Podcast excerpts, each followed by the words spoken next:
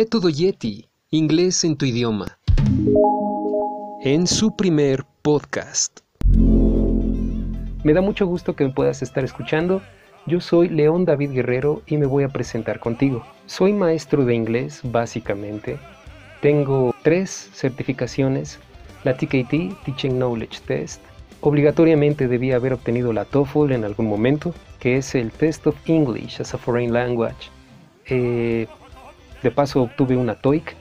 Esta es otra certificación a nivel un poco más internacional, que es el Test of English for International Communication. Eh, ya luego les diré de qué se trata cada una de las certificaciones disponibles en el mercado y cómo es que se aplican, cuánto cuestan, etcétera, etcétera, todas las características necesarias. Entre otras cosas, soy maestro de inglés del área comercial de esta escuela famosa de color amarillo con negro que posiblemente ustedes ya conozcan. Han oído hablar mucho de ella.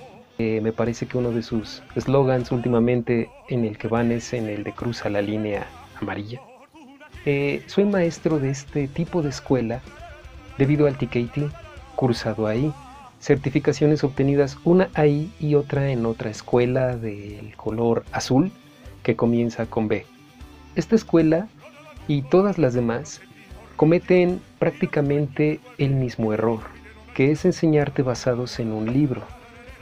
Quiero decirte que básicamente en este podcast lo que vas a encontrar es una plática honesta, una plática con un maestro de escuela privada y de escuela comercial. Entre otras cosas, soy traductor de documentos oficiales, eh, de otros bloggers, eh, puedo poner subtítulos en los videos, puedo traducir entre idiomas y pues básicamente es una ventana de trabajo muy grande la que se puede obtener en estos días si tienes un idioma como el inglés. He sido maestro cinco años en las universidades del Politécnico en mi país y creo que esto me ha ayudado mucho a darme cuenta de el espectro estudiantil y sus fallas y sus deseos y sus motivaciones complementarios para poder salir adelante de las dificultades y oportunidades que dentro de una clase se pueden dar cuando estás viendo a un grupo de inglés haciendo un examen o tomando apuntes o tratando de aprender. Por cierto, dentro de las muchas áreas que hay para estudiar inglés, espero que tú puedas identificar cuál es la tuya el día que abordemos el tema de las diferentes maneras de aprender que existen tanto pedagógicamente como dentro de tus gustos personales. Otra de las cosas que yo he logrado, y prácticamente por eso estamos escuchando este podcast, es que yo diseñé el método de enseñanza del que estamos hoy escuchando su primera emisión, lo he llamado método IETI, por las siglas del inglés en tu idioma. Y a partir de este momento me gustaría decir que soy maestro de inglés, pero no me gusta personalmente ser considerado un maestro de inglés porque esto es demasiado estructurado, esto es demasiado sintético, casi no tienes la oportunidad de crear nada, dado que todas las personas que sean maestros de inglés, compañeros míos, que no digo que el trabajo no esté bien formado, no digo que el trabajo no sea bueno, lo que quiero decir es que muchos se apegan demasiado a lo que está dicho en el libro que cargan en sus manos, y pues a mí me gustaría simplemente imaginar cómo daría un maestro de inglés una clase sin su libro. Básicamente me pregunto qué clase sería esa. ¿Valdría la pena? ¿Sería una clase útil?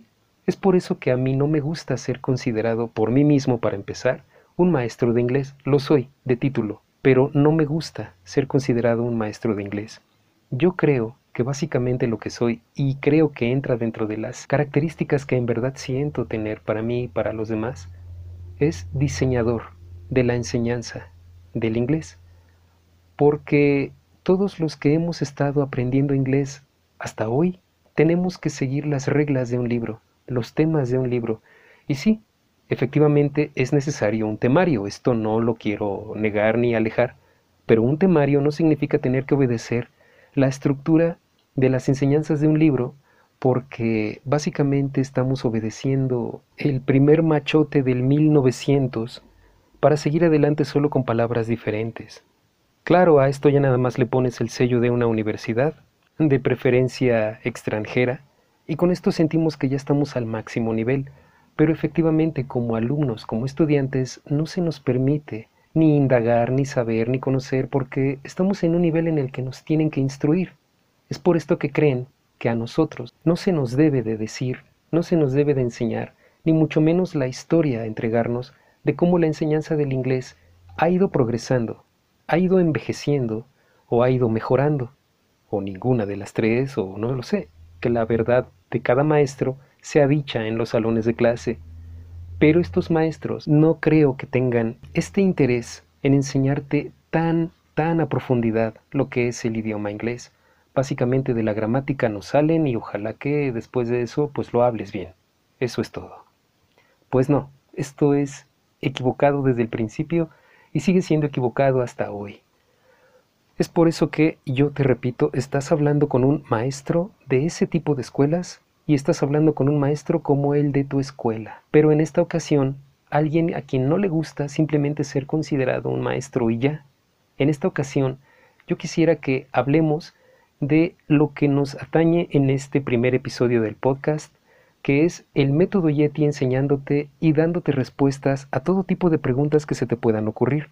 En este podcast te voy a ayudar a encontrar la respuesta de todas las dudas tuyas, de tus amigos, de tus familiares, de tus maestros, ojalá se las puedas preguntar todas, pero no académicas, no en este aspecto, sino en el aspecto general, en el aspecto en el que tú, ¿cuándo te decidirías y por qué a estudiar otro idioma?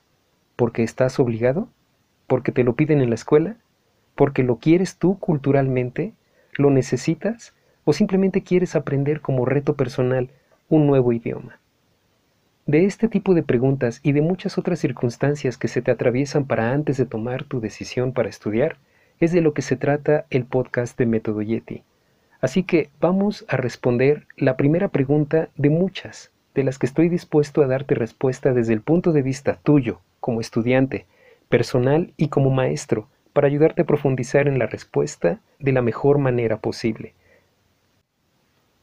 Vamos pues a tratar de responder ¿Cuándo es mejor empezar a estudiar inglés? La respuesta correcta es prácticamente ya. En este momento es buen momento para que puedas empezar a estudiar inglés, pero te quedan muchas dudas. Te hacen falta materiales, te hacen falta eh, maestros, a lo mejor te hacen falta libros, diccionarios. Créeme, nada, nada de eso es verdad. Lo puedes empezar a hacer de la misma forma en la que me estás escuchando en este momento.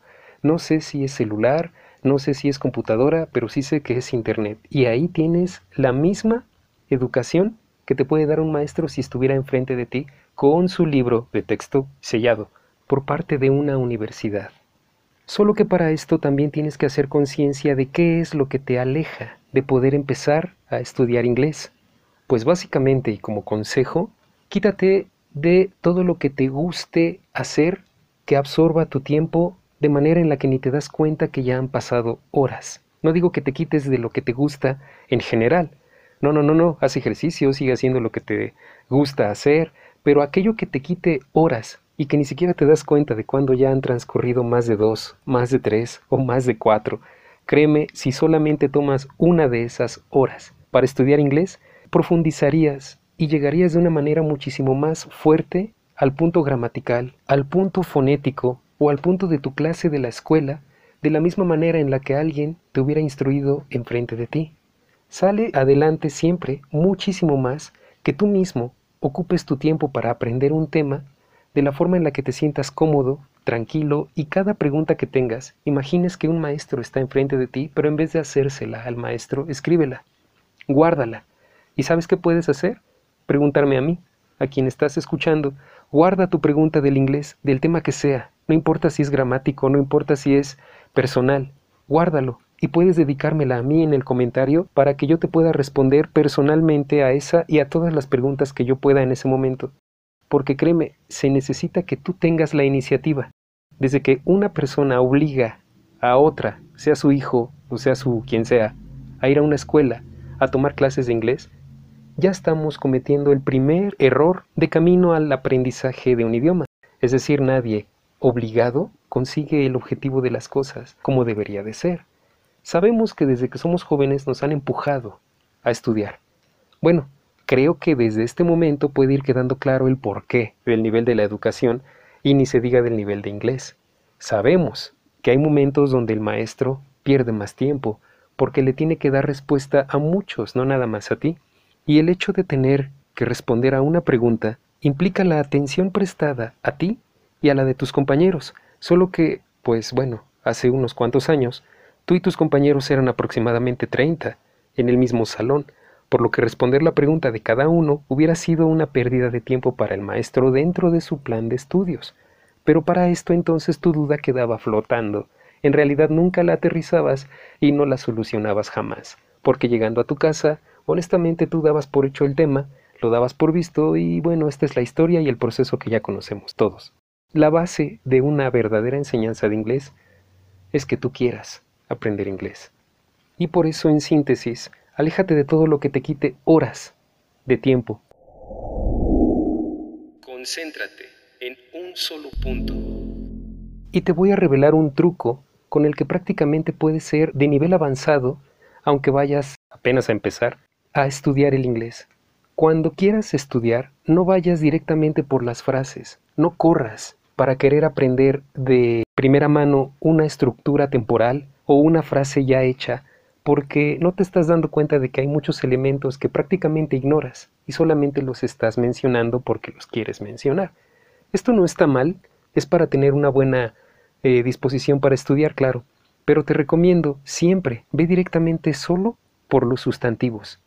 Repito, el truco es que cuando estudies, antes que querer formar frases, ve directamente solo por palabras aisladas. Es decir, empieza por estudiar el vocabulario de tu ropa, de tu casa, de la cocina, los números, los días de la semana, los meses del año, los alimentos, las verduras, los vegetales, los animales, el parentesco de todas las personas de tu familia, los colores, todo tu material escolar, todo lo que hay en tu recámara, etc. Y sin ningún orden en específico, de tal manera que solamente profundices en los sustantivos. Y créeme que de poco en poco, después de tener muchos sustantivos, vas a ir por partes aprendiendo el resto del vocabulario que componen todo un discurso. De esta manera, como autodidacta, es decir, tú solo, puedes ir aprendiendo a estudiar muchas, muchas áreas del idioma. Y esto va a ser muchísimo mejor a que le tengas que poner atención a una persona enfrente de ti que le tiene que poner a muchas otras personas más atención además de a ti. Finalmente, como maestro y como alumno, te recomiendo que no esperes a que el tiempo pase hasta que tenga que ser obligatoriamente que te pongas a estudiar, porque de esa manera vas a perder el gusto por experimentar, por aprender por ti mismo y por ver qué tan capaz eres que tú solo o tú sola puedas memorizar las mismas palabras para las que tendrías que ir a una escuela a que te digan que te las aprendas. Si básicamente es lo mismo que estés en un salón y que estés en tu casa estos días, ¿por qué no mejor le sacas más provecho y apuras ese conocimiento a que llegue a ti. De esta forma puedes hacerlo por ti mismo y no necesitarías que ya en este instante haya un maestro. Básicamente vas a necesitar ayuda solo para la pronunciación de las palabras en inglés, pero créeme, eso ya te lo soluciona esa aplicación que tal vez tienes olvidada en tu celular o baja cualquier aplicación o en el mismo sistema de enseñanza de Internet podrás encontrar videos en donde muchas personas se dedican a decirte cómo se pronuncian las palabras de justo los sustantivos, o sea, las palabras aisladas que te pedí que te aprendieras.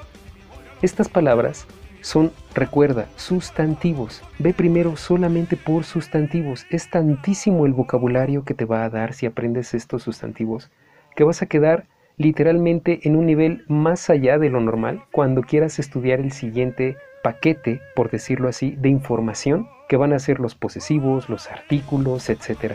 Créeme, esto es básico. Para eso vas a la escuela, a que te digan lo mismo que te estoy diciendo yo, pero que lo puedes hacer por ti mismo o por ti misma si de verdad te dedicas y si de verdad tienes las ganas. Y para nuestra siguiente emisión. Y por la relación de los temas que acabo de mencionar, prácticamente sale a flote de qué manera se puede aprender mejor el inglés, en grupo o privadas.